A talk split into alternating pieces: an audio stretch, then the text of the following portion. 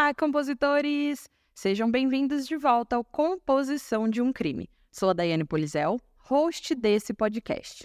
E já aproveita que está aqui no início do episódio e clique aí para seguir e avaliar o Composição de um Crime no Spotify, na Aurelo, na Apple Podcast ou onde você estiver me ouvindo. E lembrando vocês que o Composição tem um plano de assinaturas. Então, se você apoiar o podcast pelo aplicativo Orelo, você terá episódios extras exclusivos. Então, corram lá no app Orelo e assinem, que na hora vocês já podem dar o play em todos os episódios extras já lançados até hoje. E hoje eu trouxe para vocês mais um Listando Crimes, e dessa vez sobre pais assassinos. Então já se preparem, porque é tudo bem sinistro.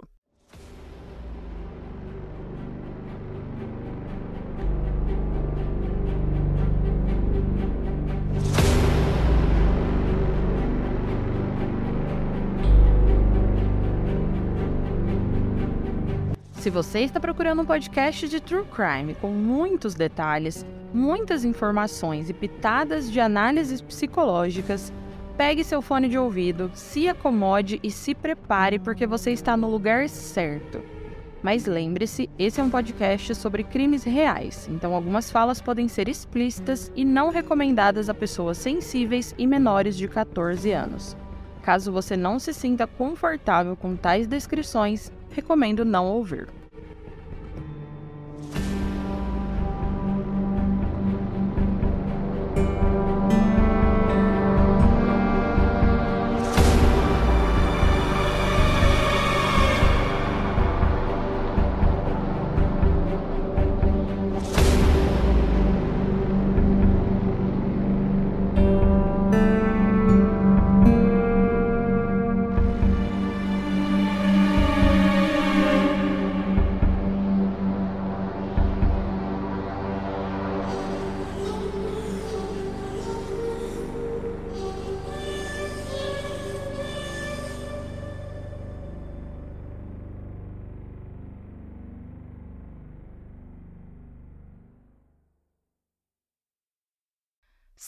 Hitley era uma das quatro filhas de uma família unida e amorosa. E quando ela tinha vinte e poucos anos, ela conseguiu um emprego como enfermeira no Queen's Mary's Hospital, no oeste de Londres. Em 1987, aos 23 anos, a Sarah conheceu Sukhdev Sandhu, um indiano ocidentalizado de 28 anos 1,80m de altura e 95 quilos. Ele era, na época, um médico júnior na ala do hospital da Sara e era conhecido pelo nome de Dave. E esse é o nome que vamos chamá-lo nesse episódio, tá bom, compositores? Dave era inteligente, atraente e fazia o coração de Sara bater mais forte. E após um relacionamento de oito meses entre os dois, o Dave recebeu uma oferta de emprego no Sheffield Hospital, no norte da Inglaterra, e a Sarah acabou indo junto com ele. Após esse passo de morarem juntos, somente após alguns meses dessa mudança, os dois se casaram e logo após o casamento já tiveram dois filhos. A filha Nina nasceu em 12 de março de 1989 e o filho Jack em 17 de abril de 1990. Em 1992, Dave abriu seu próprio consultório como clínico geral, um sonho que já era antigo dele, enquanto a Sarah, com os filhos já na creche, voltou a trabalhar no hospital em Sheffield. Eles pareciam a família perfeita, jovem e bem-sucedida, morando numa casa de quatro quartos, com belos carros na garagem e realizando o sonho das famílias de classe média. Porém, aos poucos a vida dos sonhos de Sara começou a desmoronar. Desconhecido para Sara, eles estavam vivendo muito além de suas possibilidades. E à medida que o Dave ficava cada vez mais endividado, ele começou a se tornar cada vez mais controlador e violento física e verbalmente com Sara, e até abusivo financeiramente com ela também pois, embora a conta bancária deles estivesse no nome dos dois, Dave é quem mantinha todos os cartões de crédito, deixando para Sarah somente uma pequena mesada mensal. Na época, a Sarah ainda era muito apaixonada por seu marido e por isso ela acabou ignorando esses comportamentos do Dave, achando que tudo isso logo passaria. Entretanto, essa paixão foi cada vez mais diminuindo a partir de um episódio específico que eu vou contar para vocês, compositores. Uma noite, em maio de 1993, a Sarah foi dormir sozinha, porque o David não estava em casa, ele estava bebendo com os amigos fora. O filho Jack, que nessa época tinha somente uns três anos, durante a noite, se arrastou para a cama da mãe para dormir com ela. E algum tempo depois, o Dave chegou em casa.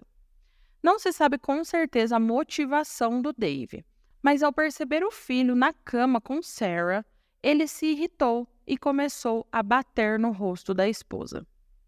O filho deles, Jack, acordou e começou a gritar: Não bata na minha mãe, não bata na minha mãe.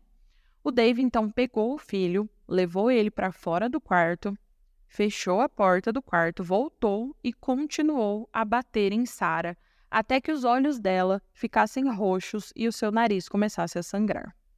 Durante esse espancamento, ele ainda gritava obscenidades para ela e ameaçava matar.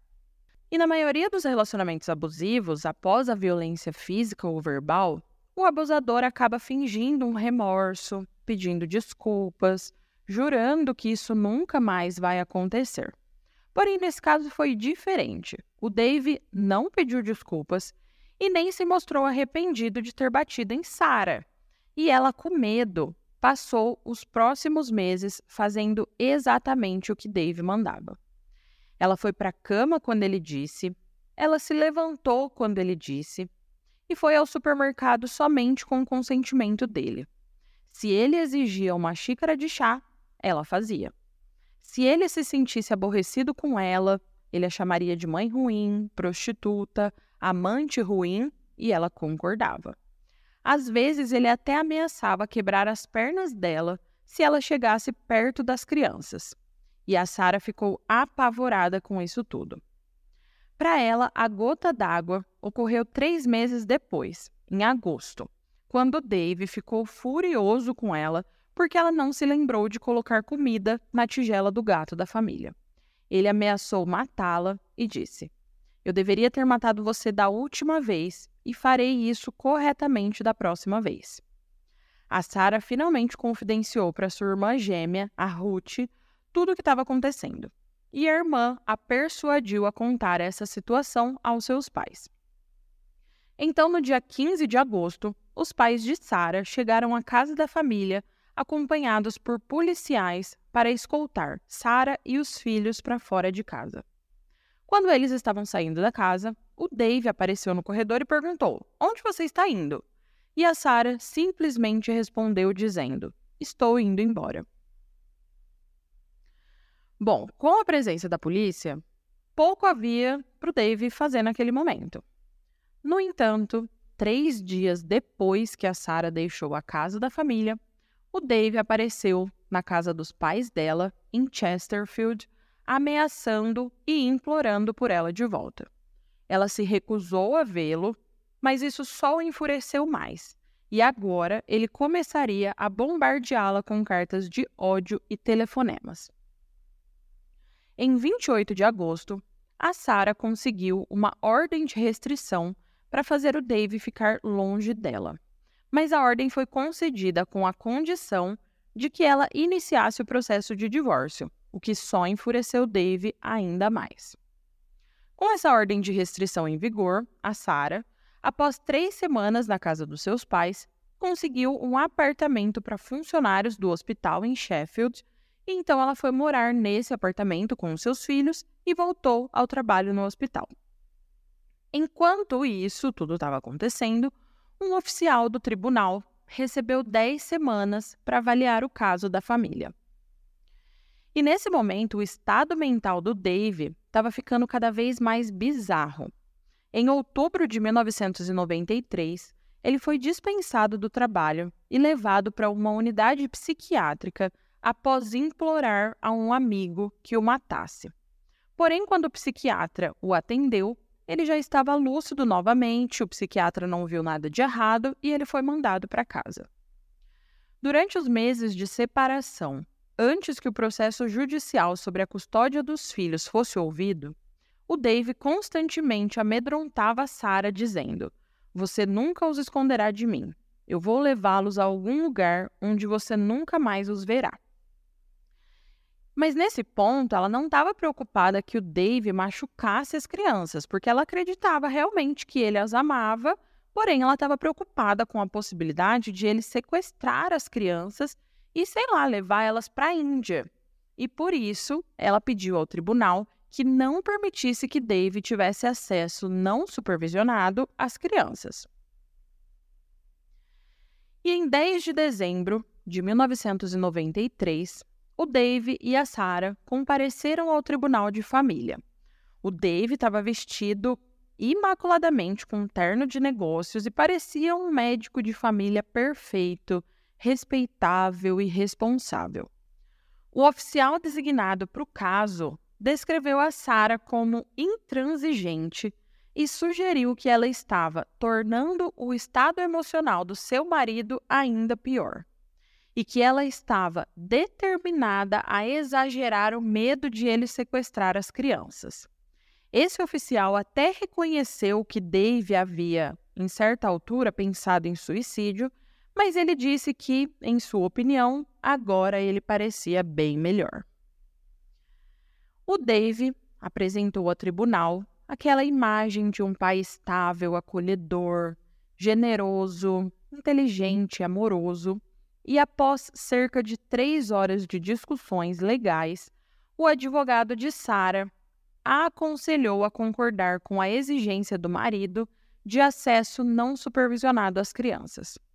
Ele disse que se ela continuasse a se opor, ela e o Dave seriam levados a um julgamento formal e no final, provavelmente o juiz concederia a ele um tempo a sós com as crianças de qualquer maneira. Não importava o quanto Dave a tivesse a espancado, pois ele aparentava ser um pai amoroso e eles estavam ali para discutir a guarda das crianças, e ele bater nela não o impedia de ser um bom pai. Bem sinistro, bem bizarro isso, né, compositores? Mas enfim, leis e suas falhas, né? Bom, a Sara tentou argumentar com seu advogado mas no final ela acabou cedendo e o tribunal concedeu a Dave três horas semanais de contato não supervisionado com os filhos e duas visitas de finais de semana por mês. E foi durante as três horas semanais que a Sara começou a temer não apenas que seu ex-marido pudesse sequestrar as crianças, mas também prejudicá-las. Eu vou dar um exemplo do que o Dave fazia para provocar a Sara. Ele, por exemplo, dizia às crianças que não precisavam usar o cinto de segurança do carro, o que deixava Sara apavorada, né? Porque nessa época, em 1993, a Nina tinha 4 anos e o Jack somente 3. A Sara também começou a perceber que o ódio dele por ela era bem maior do que o amor dele pelos filhos, o que foi uma revelação profundamente perturbadora e devastadora. Num sábado, 5 de fevereiro de 1994, Jack e Nina foram ter o seu primeiro final de semana sem supervisão com o pai. A Sarah estava aflita, mas não havia nada que ela pudesse fazer. O Dave deveria devolver as crianças para Sarah no final da tarde do dia seguinte, do domingo. Porém, nesse dia, mais ou menos às duas horas da tarde, Enquanto a Sara estava preparando comida para quando as crianças voltassem, a sua campainha tocou. Pensando e esperando que fosse o Dave devolvendo as crianças mais cedo, ela correu para abrir a porta. Mas ao invés dos filhos, a Sara viu dois policiais de rosto sombrio. Seu primeiro pensamento foi que o Dave realmente havia sequestrado a Nina e o Jack. Mas um dos policiais, sem muito tato para aquele momento, simplesmente disse a ela: Senhora, não há uma maneira fácil de dizer isso. O seu marido matou seus filhos.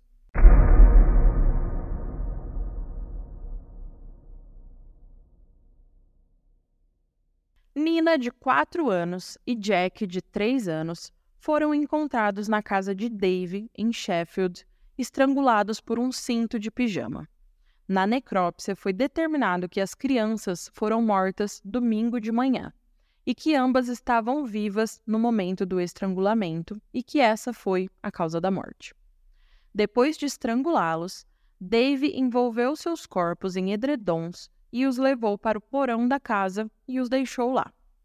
A polícia só descobriu o corpo de Nina e Jack naquele mesmo dia porque no final da manhã de domingo eles receberam um chamado e descobriram o corpo de Dave no térreo para o lado de fora do seu bloco de apartamentos, de onde ele havia se jogado.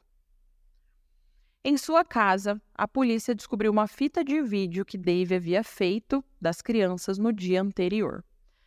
Na fita, ele perguntava para os filhos se eles queriam ficar com o papai e se eles concordavam que a mamãe era uma pessoa má.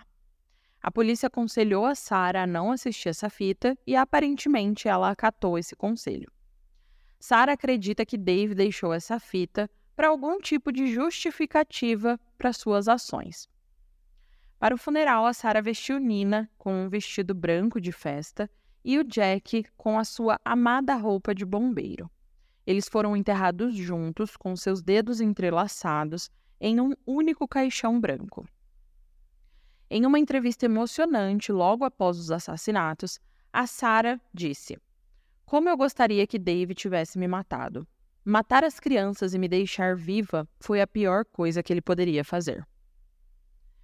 Após os assassinatos dos seus filhos, a Sarah voltou a morar com seus pais.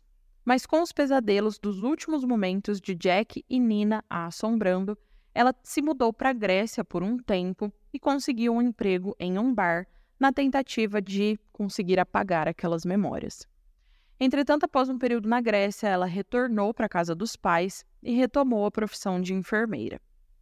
Por fim, ela começou um relacionamento com um professor universitário divorciado e desse relacionamento nasceu o seu filho George. O relacionamento não durou, mas ela e o pai de George continuam bons amigos. Sarah acredita firmemente que decepcionou Nina e Jack por não contestar a decisão de permitir que o seu ex-marido fizesse visitas sem supervisão. Ela também faz campanha por mudanças no sistema legal para priorizar a proteção da segurança das crianças.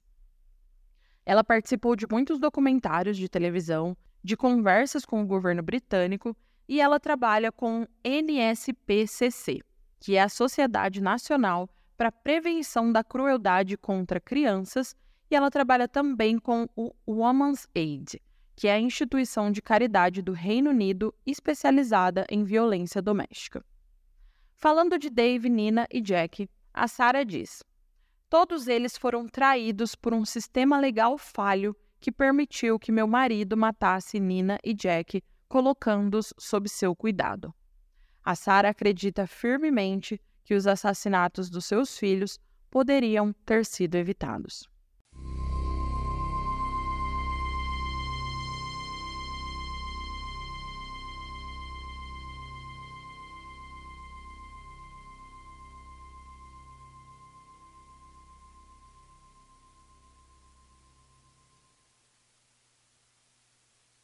Hey, você se interessa por crimes reais, serial killers, coisas macabras e tem um senso de humor um tanto quanto sórdido? Se sim, você não está sozinho. Se você precisa de um lugar recheado de pessoas como você, venha conhecer o podcast Pátria Amada Criminal. Todas as semanas tentamos entender o pior da humanidade. Nesse processo a gente ri, chora, fica brava, fofoca, porque afinal de contas é assim que a gente fala quando está entre amigos. Suas novas melhores amigas trevosas estão aqui no Pátria Amada Criminal.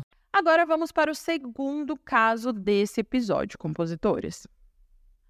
Em 17 de março de 2000, um operador de emergências inglês recebeu uma ligação assustadora de uma criança que foi gravada.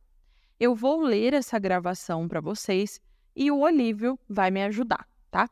Eu vou ser a policial recebendo a ligação e o Olívio vai representar a criança que ligou para o serviço de emergência. Serviço de emergência? Oi, posso, posso chamar a polícia? Nós somos a polícia. Ai, meu Deus, ai, meu Deus. Se você puder ficar na linha, já estou conectando você. Vou ser o mais rápida possível. Rápido, porque meu pai, ai, ele tá pegando a minha mãe, esfaqueando, matando ela. Sim, serei o mais rápido possível para você agora. Tem alguém aí? Não me mate, papai.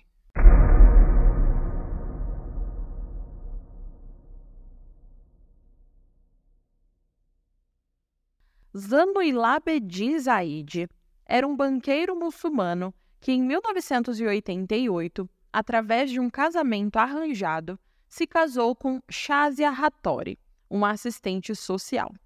Eles tiveram dois filhos juntos, uma filha, a Saba, e um filho, o Zechan. A Shazia, que teve uma educação muito mais ocidentalizada do que o Zanuilabedin, estava profundamente infeliz em seu casamento, pois descobriu que seu marido era muito possessivo e controlador. E em 1997, após nove anos infelizes e já não aguentando mais, ela deixou o casamento e a casa da família em Berkshire com os filhos e pediu o divórcio.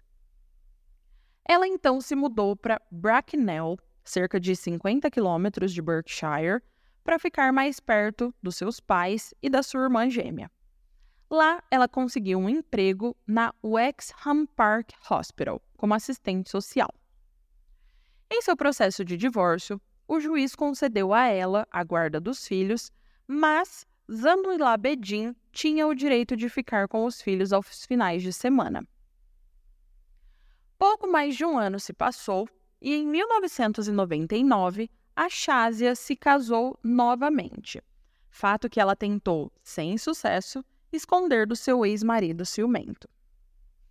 Bom, na tarde de sexta-feira, 17 de março de 2000, Zanuilá Bedin, aqui com 34 anos, chegou à casa de Shazia às três e meia da tarde, o que era bem comum, pois esse era o horário que ele pegava os filhos para passar o final de semana com ele.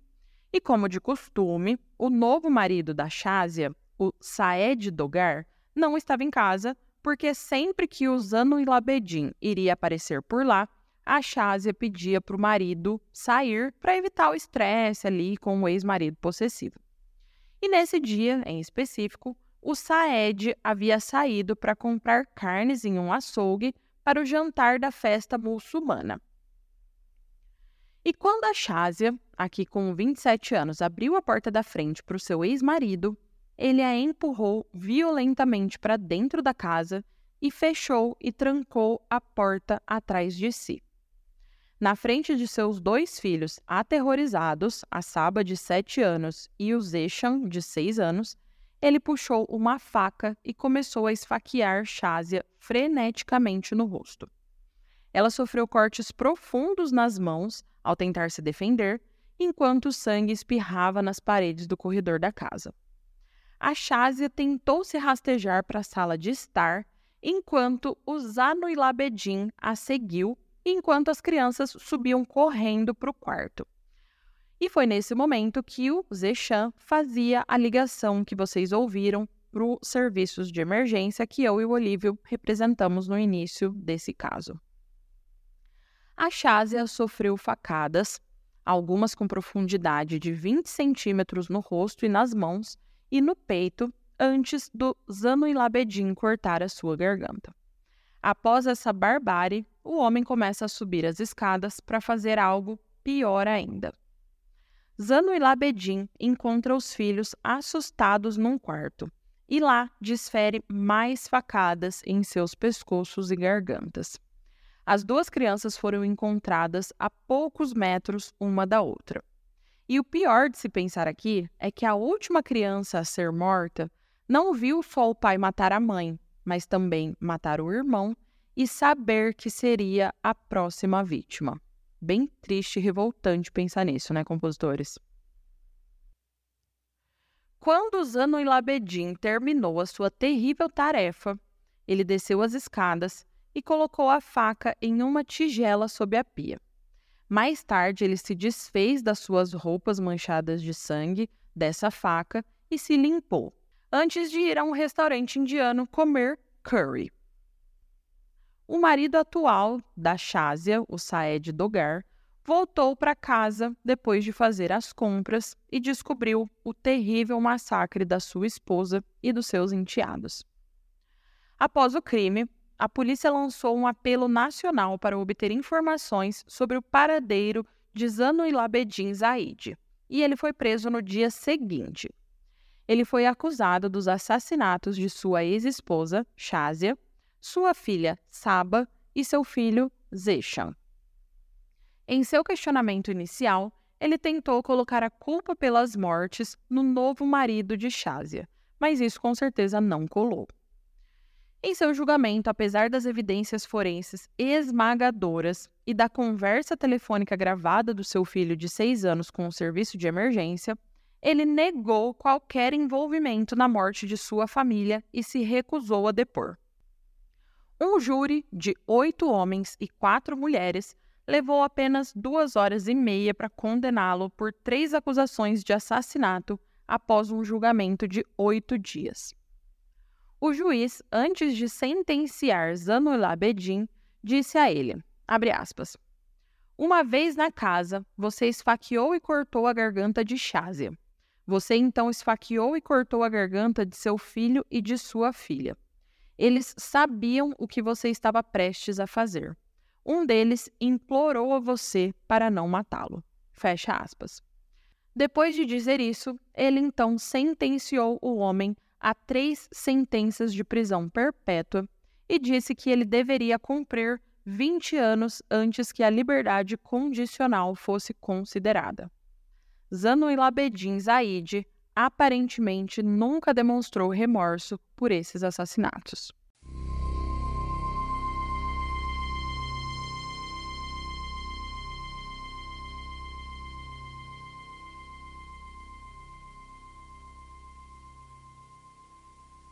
E agora vamos ao último caso desse episódio. Segundo quase todos os relatos, Robert Bryant era um homem de família dedicado. Ele parecia amar a sua esposa e seus quatro filhos. Então, um dia, aparentemente do nada, o comportamento de Robert mudou e ele se tornou sombrio, frio e calculista. O que antes era um casamento feliz e uma vida feliz se transformou em algo com o qual Robert não poderia conviver.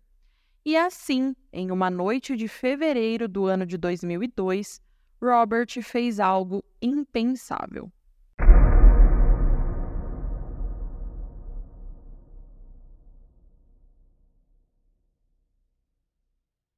Robert Bryant cresceu em um lar amoroso. Os seus pais cuidavam dele e o adoravam mas eles eram devotos das testemunhas de Jeová e criaram o filho da mesma forma. Na verdade, a maioria dos seus amigos veio da igreja e ele até conheceu a sua futura esposa, a Janet, por meio da igreja. O Robert e a Janet tinham vinte e poucos anos quando eles se casaram e durante os primeiros anos de casamento, eles permaneceram dedicados ao Salão do Reino das Testemunhas de Jeová. Eles davam aulas semanais de estudo da Bíblia, organizavam círculos de oração e simplesmente gostavam de receber as pessoas. Em pouco tempo, eles compraram uma casa juntos e Robert estava sempre do lado de fora, trabalhando no gramado ou no jardim, e ele gostava bastante disso. Com o passar dos anos, a família parecia estar crescendo. Robert e Janet tiveram quatro filhos juntos, e todos os vizinhos concordavam que ele era um pai atencioso e amoroso. Robert também tinha um negócio de paisagismo que estava se tornando um sucesso. Parecia que tudo estava se encaixando na vida perfeita de Robert e até mesmo a sua vida na igreja estava indo muito bem. Ele estava progredindo lá dentro e logo se tornou um dos anciãos de lá, o que era uma grande honra. No começo, ele estava feliz com o seu papel, mas depois de alguns anos, ele ficou desiludido com tudo. Ele nem sempre acreditou no que foi ensinado e não gostou da política da própria igreja. Então ele tomou a difícil decisão de deixar a igreja para trás e seguir em frente com a sua vida. Porém, de acordo com o Estatuto das Testemunhas de Jeová, simplesmente não é permitido questionar a fé. Deixar a igreja é ainda pior. Então, sem mais o que fazer, os líderes da igreja fizeram uma reunião e decidiram se afastar da família Bryant. O Robert ficou bastante abalado com essa notícia, pois ele não esperava uma atitude dessa. Até porque a igreja sempre fez parte da sua vida e agora todos os seus amigos e familiares faziam parte da fé e não falavam mais com ele. O seu negócio de paisagismo também desmoronou, porque muitas das pessoas com quem ele trabalhava e que o contratavam eram testemunhas de Jeová, e elas estavam evitando ele. Inclusive, o seu próprio pai parou de trabalhar com ele por conta disso. Como resultado de tudo isso, Robert teve de declarar falência no ano de 2000. A sua esposa Janet também teve dificuldade em se adaptar ao fato de ser afastada das testemunhas de Jeová. Ela os via no supermercado e eles simplesmente viravam para o outro lado e a ignoravam. Isso a devastou e ela ficou dividida entre seguir o seu marido ou a sua fé. Por fim, ela ficou do lado do marido e simplesmente assumiu todas essas consequências. Robert, nessa época, entrou numa profunda depressão, mas tentando de todas as formas salvar a sua família, ele resolveu mudar da Califórnia Oregon, com a esperança de que lá eles pudessem recomeçar a vida, com a chance de fazer novos amigos e conquistar novos trabalhos. Mas se mudar significaria que a família não teria mais tanto contato com os familiares. E o Robert até que gostou disso, pois ele não queria que seus filhos tivessem nada a ver com os seus pais ou outros irmãos que ainda estivessem associados à igreja.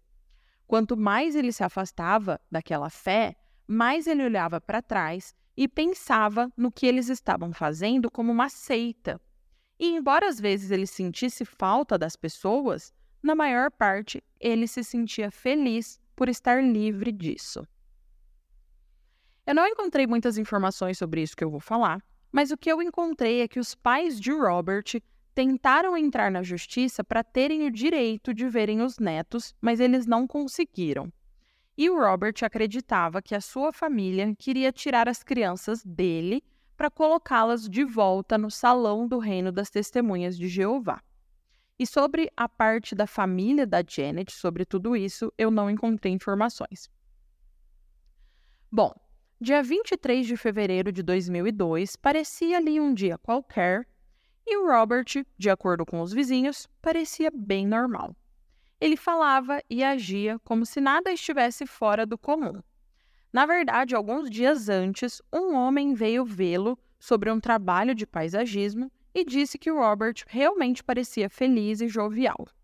E é por isso que é especialmente difícil acreditar que por volta das sete e meia daquela noite, noite do aniversário de casamento de Janet e Robert, ele pegou uma espingarda calibre 12 e matou os seus quatro filhos, Clayton, de 15 anos, Ethan, de 12 anos, Ashley, de 10 anos e Alissa, de 9 anos, e depois a sua esposa, de 37 anos, antes de apontar a arma para si mesmo e tirar a própria vida. Os corpos da família só foram descobertos 19 dias depois. Embora um motivo nunca tenha sido definitivamente provado, a maioria das autoridades parece acreditar que Robert Bryant temia que os seus pais ou outros membros da família chegassem às crianças e as levassem para as testemunhas de Jeová, e ele queria proteger seus filhos e sua família disso. Eu, Diane, acredito que o Robert estava no seu limite. Ele havia perdido parte da sua família, seus pais, irmãos, tios, havia perdido seus amigos e pessoas da igreja, havia perdido sua fé, seu trabalho e foi obrigado a se mudar para conseguir seguir com a sua vida, já que a vida na cidade onde ele morava estava impossível de se viver com o boicote dos seus ex-companheiros de igreja. Além de tudo, ele vivia com a constante incerteza de que seus filhos ficariam com ele e com a esposa, pois havia aquele medo dos seus pais conseguirem a guarda de seus filhos, os levando para uma religião que ele não mais acreditava e que, na verdade, ele via como algo ruim. Isso tudo justifica a atitude dele em matar a esposa e os filhos? É óbvio que não. Nunca vai justificar.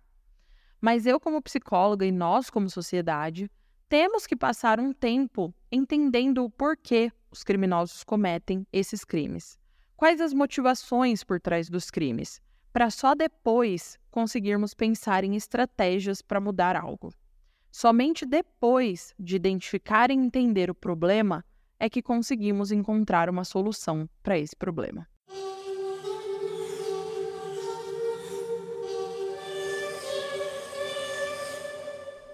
Compositores, o episódio de hoje chegou ao fim. O que vocês acharam desses três casos? Não se esqueçam de ir lá no Instagram, na postagem desse episódio, contar para mim se vocês já conheciam esses casos ou não e o que acharam deles. E não se esqueçam também de seguir e avaliar o Composição de um Crime no Spotify, na Aurelo, na Apple Podcast ou na sua plataforma de áudio preferida. E não se esqueçam também de apoiar o Composição de um Crime pelo app da Orelo, porque lá vocês têm mais vários episódios extras exclusivos. Compositores, até o próximo crime!